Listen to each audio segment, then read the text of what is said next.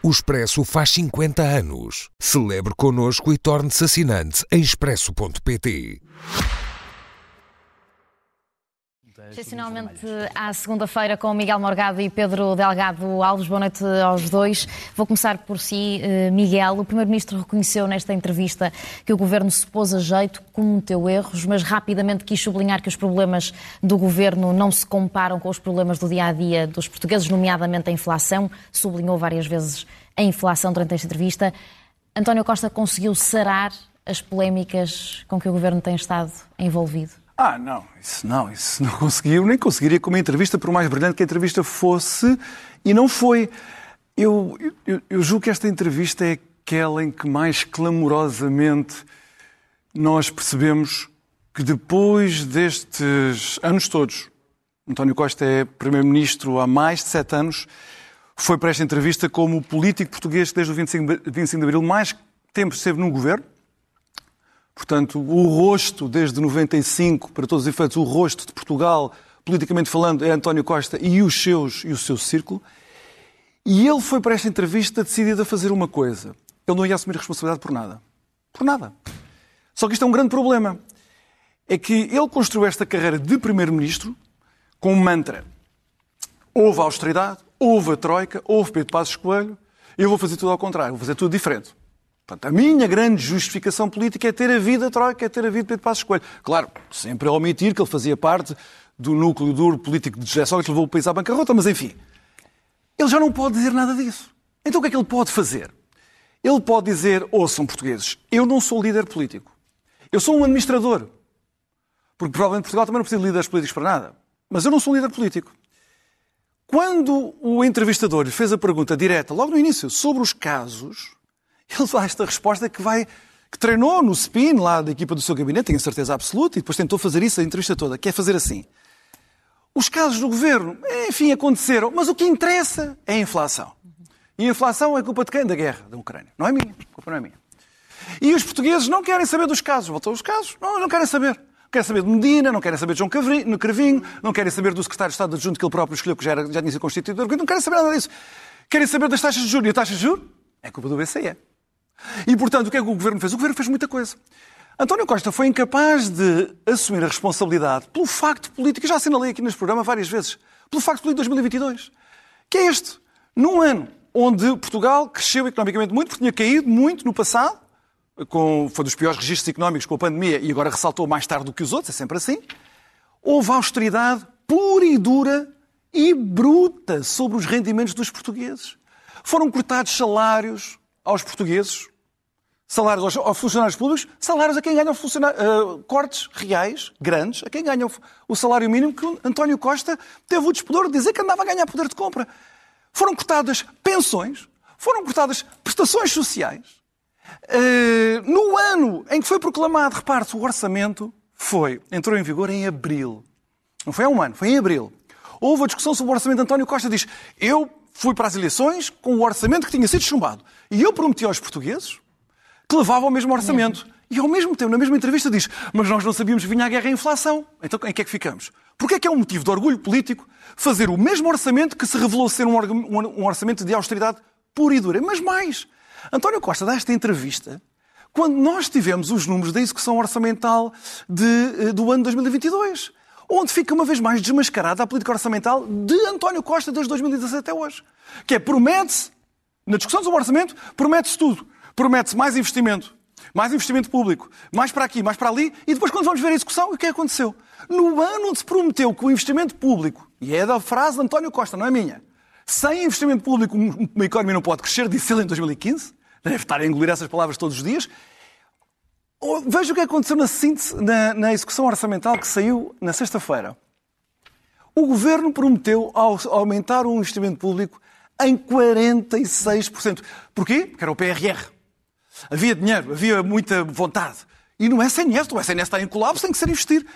Não é que o governo executou. Dos 46 prometeu. prometeu.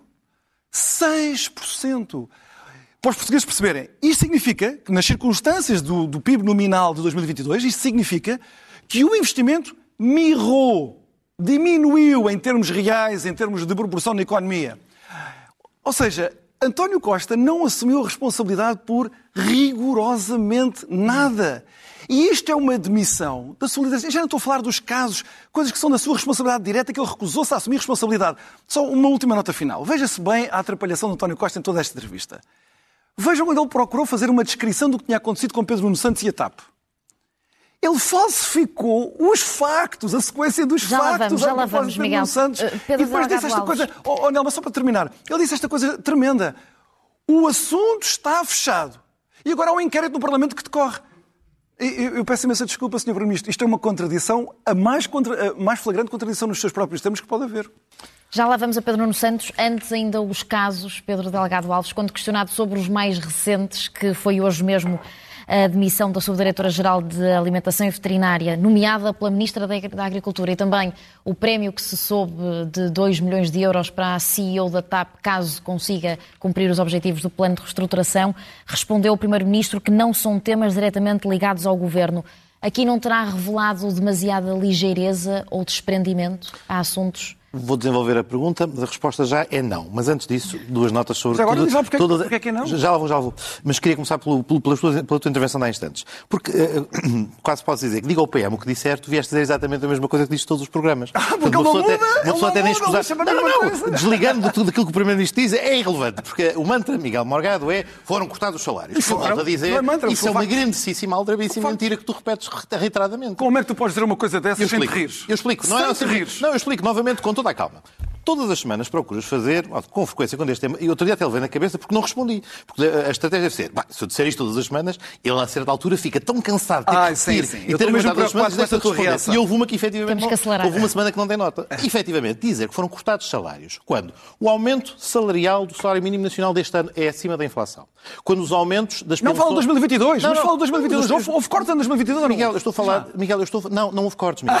Mais não vez. dizer isso. Agora, mas Olha que essa vai-te ficar associada para o resto da o vida. exercício do respeito, Miguel. Que é, eu não te interrompi. Pronto, estou a avisar. agora- Estou a ser teu agora- amigo. tu agora Estou a ser teu amigo. Não, não está a ficar associado a ti. Não estás. É, é- é um, é um- é um tipo de, de manipulação Ah, de vá. factos Pedro que desprestigia o debate. então. Mas, por favor, não me interrompas. O ponto é mesmo, não houve cortes, Miguel. Houve, efetivamente, um impacto muito significativo e muito brutal da inflação, que teve impactos no poder de compra das pessoas e, obviamente, em, alguns, em algumas gamas de salários, isto não permitiu re- recuperar o poder de compra das pessoas. Mas, quer em relação a pensionistas, quer em relação aos beneficiários do salário mínimo nacional, quer em relação àqueles que são funcionários públicos e beneficiaram do maior, da maior dose de aumentos, que aumentou a massa salarial, não de forma idêntica para todos, e é de facto verdade que houve rendimentos mais altos na função pública que perderam poder de compra, mas em todos estes casos não Perderam houve todos. cortes, não houve cortes. E Perderam usar a todos. palavra cortes, eu já, Cortes reais. já o disse várias vezes, já o disse várias vezes, é manipulador e é, e é enganador das pessoas dizer que houve cortes. A Digo e repito as vezes que a foi necessário. a Mais uma vez não te interrompi, peço o mesmo respeito. A. E para além disso também, é o habitual. Vamos, todas aquelas coisas que são enunciadas, que foram políticas públicas muito importantes para as pessoas, sejam aquelas medidas extraordinárias que apoiaram os rendimentos mais frágeis, aquele 1 milhão de pessoas que recebeu por três vezes o ano passado 60 euros mais 60 euros mais 240 extraordinários, aquele apoio que beneficiou de forma muito abrangente as, todos os menores e que tiveram direito a uma prestação adicional de 50 euros. Todos aqueles... Tiveram as prestações sociais todas Miguel. Miguel, Miguel, Miguel, Miguel, não, tive, não, mais uma vez. Tiveram. Outro, outro elemento, mais uma vez, para o orçamento deste ano, mais uma vez, todas, 2022 foram mais uma vez, não foram cortadas, volto a dizer. Tu queres usar uma palavra cuja utilização é errada. Tu Oh. podes dizer, objetivamente, há uma diminuição de poder de compra porque a inflação Ah, consome parte desses aumentos. Mas dizer isso é uma frase um bocadinho mais comprida. É uma frase um bocadinho mais comprida. É uma frase um bocadinho mais comprida, mas é uma frase mais séria para utilizar. É, e já puxas pelo empobrecimento, todas as semanas o mantra também de Miguel Morgado é estes malvados socialistas que empobreceram pa- o, o país e que sistematicamente não fazem outra coisa. Pois, 2022. felizmente, eu não ia dizer, é infelizmente para a linha argumentativa de Miguel Morgado, mas felizmente para os portugueses, os indicadores que revelam o estado do combate à pobreza no país, felizmente revela que os dados de agora conhecidos relativamente a 2021, o ano logo a seguir ao fim da pandemia, que de facto 2020 foi um mau ano na medida em que teve o impacto da pandemia, revelou que após transferências sociais temos o valor mais baixo de risco de pobreza, 16,4, que compara não só na última década, não só no século XXI, mas também desde que há registro. Portanto, Vamos são os melhores, são os melhores indicadores. Eu só quero regressar à entrevista porque, assim como o Primeiro-Ministro fez um esforço para, no meio de outras questões a quais teve que responder, também não quer fugir à pergunta, quer já lá ir, mas no meio das outras questões também procurou, não é por um capricho que o Primeiro-Ministro fala de inflação, porque o Primeiro-Ministro sabe, ao contrário do que às vezes pode haver esta ideia de que, bom, o governo pode estar fechado uh, sobre si mesmo, pode não ter um contacto com a realidade, mas a, a insistência na inflação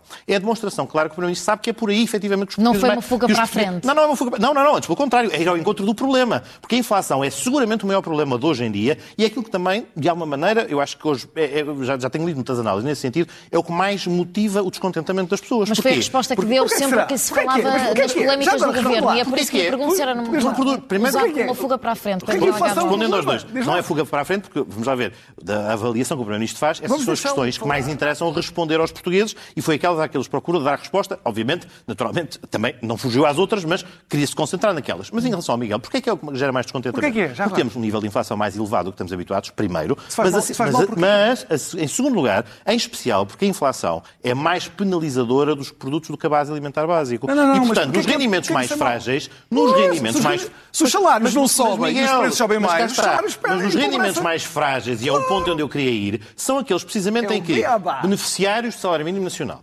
beneficiários de prestações de sociais, empobreceram. todos aqueles que em 2023 tiveram um aumento da indexação acima do valor da inflação. isso não é ver- epá, isso Sim, não é. Miguel, é verdade. Não é nada assim que é, é, funciona, é uma não questão de é. fazer. Vamos avançar, É uma questão de fazer a conta. Mas não queria só fugir à pergunta, porque a pergunta é séria e é importante. Porquê é que os dois temas, o Primeiro-Ministro deu nota, porque, porque, mais uma vez, são evidenci- evidenciam na pergunta e depois na resposta, há aqui um, digamos, é um problema, não é comunicacional. De facto, gerou-se uma nuvem que consome, e com facto cons- consome o, o governo, consome a atenção mediática também, e muitos destes casos são importantes serem esclarecidos. Eu acho que há aqui uma dimensão de reconhecimento de erros e de reconhecimento da necessidade. O próprio Primeiro-Ministro disse, isso é bastante importante.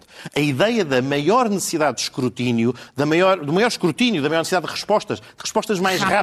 rápidas da parte do governo, e há aqui um reconhecimento de que o governo, por vezes, não conseguiu dar essas respostas com a rapidez, atempadamente, com a rapidez que se pretendia. Agora, pretender, e era esse o ponto que eu queria ter que criticar, matérias como uma eventual negociação de um valor de uma indenização de uma, de uma CEO que foi contratada num determinado contexto. Associar a isto a uma cessação de funções de uma subdiretora-geral de veterinária e alimentação, que, obviamente, não estou a desvalorizar o facto de haver ali alguém que, eventualmente, na perspectiva de salvaguarda da, da- forma como as, as funções devem ser exercidas. Enfim, mas nomeada também num, num contexto em que estamos a falar de uma nomeação, não é propriamente uma escolha de confiança pessoal, como é, por exemplo, a escolha de um secretário de Estado, ou como é a escolha até de um diretor-geral, aspectos que têm sido merecedores de crítica nos últimos tempos. Estamos a falar de uma escolha de uma subdiretora-geral de uma área eminentemente técnica, em que efetivamente se verificou que havia uma situação que não era compatível com o melhor exercício, ou aliás, até foi a própria que entendeu que isso não era compatível com o exercício das funções ou como elas deviam ser exercidas. Misturar tudo isto e muitas vezes procurar eh, associar, se quisermos, casos que têm bastante tempo e que regressam e que já estão datados, com matérias que são urgentes e são prementes. E, no fundo, tem sido isto que gera uma barreira comunicacional difícil. Não, não desvalorizo com isto cada caso em concreto ou cada da resposta a ser dada. A a questão da CEO da TAP, enfim, o acordo ou o que estará negociado, enfim, se confirmar que é verdade, não anda muito distante daquilo que são as práticas dos acordos celebrados no âmbito da aviação civil e no âmbito daquele setor em que, em concorrência, se criaram precisamente exceções e essas ficaram na lei e sempre estiveram na lei quanto ao quadro remuneratório dos gestores. Podemos discordar deles. Agora, podemos discordar deles numa ótica completa de sistema e dizer este modelo que hipervaloriza remunerações de gestores públicos e até em discrepância com outros gestores públicos pode não ser o mais adequado. Agora, que infelizmente é a prática, isso não há E já nos, não nos sobra praticamente tempo nenhuma, é mais um minuto para cada. Vamos a Pedro Nuno Santos, Miguel Morgado. Uh, o António Costa reconheceu que a validação dos 500 mil euros para o WhatsApp não é uma prática que valide e que até o próprio Pedro Nuno Santos ficou surpreendido, mas que já retirou a devida ilação política. Esperava-se aqui mais explicações, uma uh, afirmação uh, mais convicta contra a informalidade deste procedimento? Não, esperava-se que o Primeiro-Ministro desse a cara, assumisse a responsabilidade, coisa que ele não sabe fazer, pelo desastre que foi a TAP desde o início. A propósito até da indemnização de 2 milhões. O que é que aconteceu quando António Costa se tornou Primeiro-Ministro? Que era preciso nacionalizar a TAP, porque privatizar a TAP era uma coisa muito má. Despedimos, despedimos um dos maiores especialistas a gerir empresas de aviação comercial, que agora está na Etihad, uma das maiores do mundo. Despedimos esse, que não prestava, porque era do privado da privatização de Pedro Passos Coelho. Fomos buscar uma que defendia muito o interesse público, o interesse público com os portugueses a pagar. Afinal de contas, chegamos agora à conclusão que as condições do contrato desta senhora, que por acaso a última empresa de aviação onde esteve até faliu, portanto, em termos de competências, fica muito a dever ao outro, e por partidarite de António Costa, por disputa pelo poder, por esta ganância política, prejudicou objetivamente o interesse nacional. Era por isso que António Costa devia ter dado a cara. Não era por falsificar agora os acontecimentos com Pedro Nuno Santos, que agora já não, não é chamado aqui à colação. Mas só, agora, só um ponto que é muito importante. Sobre esta questão ainda dos preços. Tem que ir ao Pedro a Delgado remuneração média, Miguel, só para terminar. Ficámos a saber, nestas últimas semanas, que a remuneração média do português médio, mil euros por mês. Em termos de empobrecimento ou de enriquecimento de poder de compra, Recuámos os salários a quatro anos. Os portugueses estão mais pobres e recuaram quatro anos. Não estamos a falar do CEO da TAP. Não, essa senhora ganha muito mais. Estamos a falar do grosso dos trabalhadores portugueses. Pensionistas.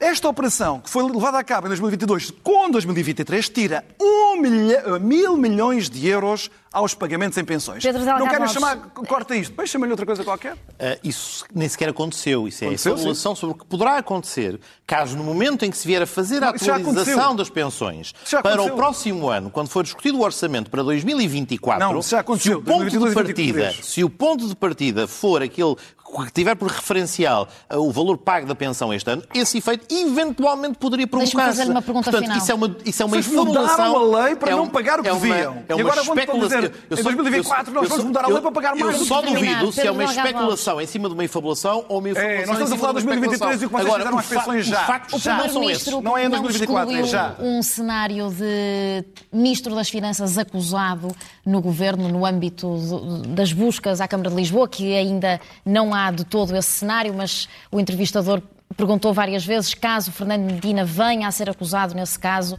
se poderá continuar a integrar o governo. António Costa diz que à partida poderá não ser compatível, mas não exclui uma manutenção de Fernando Medina no governo. Aqui devia ter sido mais claro como é que avalia esta posição, rapidamente. Ah, o ponto é mesmo esse. Como é que se pode ser mais claro perante um cenário em que nem sequer há factos apurados e nem sequer o Ministro das Finanças arguído é? Ou seja, a pergunta, é, enfim, pode ser uma pergunta a, a formular em termos... Especulativa. Não, abstratos e especulativos. E, portanto, a pergunta, a esta pergunta, aliás, a resposta não pode ser mais do que aquilo que o Primeiro-Ministro nota. E o Primeiro-Ministro nota de algo que, não fazendo uma doutrina, uh, se quisermos, hermética, no sentido de, não, de que, que, não tem adesão à realidade e não aguarda pelos factos para tirar ilações. E ele procurou, dentro do que são os dados de, de, uma eventual hipótese, de um cenário, de uma especulação, dar nota daquilo que lhe parece ser uma avaliação que tem que fazer caso a caso. Agora, neste momento e com os dados conhecidos, aquilo que o Primeiro-Ministro disse, e o mais importante até diria é isso, a investigação criminal tem que ter o seu espaço para funcionar. Felizmente, nos últimos anos, têm sido reforçados os meios. Mas há mais com agentes, bons olhos há, um ministro há mais acusado a pertencer a um governo. Não foi, não, Era essa a minha questão. Não, mas não, não é essa a resposta que o Primeiro-Ministro dá. É que cá está, ao formular-se a pergunta desta forma abstrata,